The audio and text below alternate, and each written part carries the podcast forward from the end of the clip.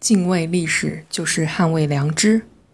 近日备受关注的侮辱革命烈士邱少云案一审宣判，二被告被判决公开赔礼道歉，并赔偿精神损害抚慰金。消息传来，人们都说痛快，快中有痛。现实中总有一些人出于各种目的，或借解构历史的由头，或假学术研究之名义，罔顾历史事实，任意剪裁素材。去脏痞事实，编造故事，扭曲是非。在他们眼中，历史似乎是一个可以任由自己打扮的小姑娘，全然不顾相关言行会混淆视听，给社会信息流注入杂质。不仅以己夺人，更以当下的条件夺彼时的环境。这是历史虚无主义者的一个突出病症。对红军长征的前因后果。具体情境认识模糊，却绞尽脑汁提出相关行程不及二万五千里，妄称昼夜奔袭一百二十公里的飞夺泸定桥被神化。对抗日战争的历史全貌、文献史料梳理不精，却恶意贬低平型关大捷的战场功绩，肆意质疑小学课文《狼牙山五壮士》多处细节失实。对抗美援朝的时代背景、战争史实一知半解，却臆断黄继光无法以血肉之躯阻挡地堡枪眼，诋毁邱少云不可能匍匐在烈火中一动不动。一寸山河一寸血，穿过历史的烽烟，类似的贬损，何以对得起先烈先贤？一些人涂抹事实，曲解史料。虽然表面上打着解密历史、还原真相等幌子，根本上还是难逃“名利”二字。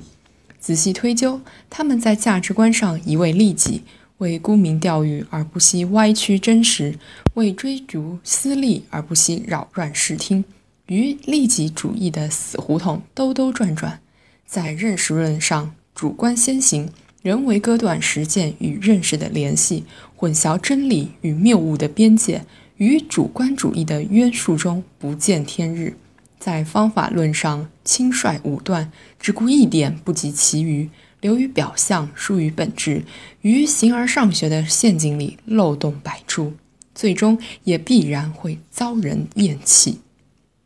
灭人之国，必先去其始。上世纪八十年代，苏联国内受所谓的新思维以及国外敌对势力等影响，放任历史虚无主义横行流逝，结果以卓娅、马特洛索夫、奥列格等为代表的一批英雄人物被污名化，进而出现党史国史也被否定颠覆，最终导致国家走向分崩离析。苏联应见不远，其中的历史教训值得深思。历史集体记忆堪称国家和民族的宝贵财富，往往受益而不觉，失之则难存。一个人如果失去对过去的理性判断，注定是可悲的；一个民族如果失去对历史的敬意，则更加难以直面未来。保有足够的温情与必要的敬畏，无疑是对待历史应有的一种姿态。对个体而言，尽管大多数人都没有歪曲历史事件、丑化英雄人物的恶意，但随着社会价值日益多元，传播技术日新月异，也应注意对极少数处心积虑者保持警惕，并自觉披着多种外衣的历史虚无主义现象。因为无论在历史事实、人类良知面前，还是在国家和民族的整体利益面前，总有一些底线不能被击穿。总有一些雷池不可被逾越。当过去不再照亮未来，人心将在黑暗中徘徊。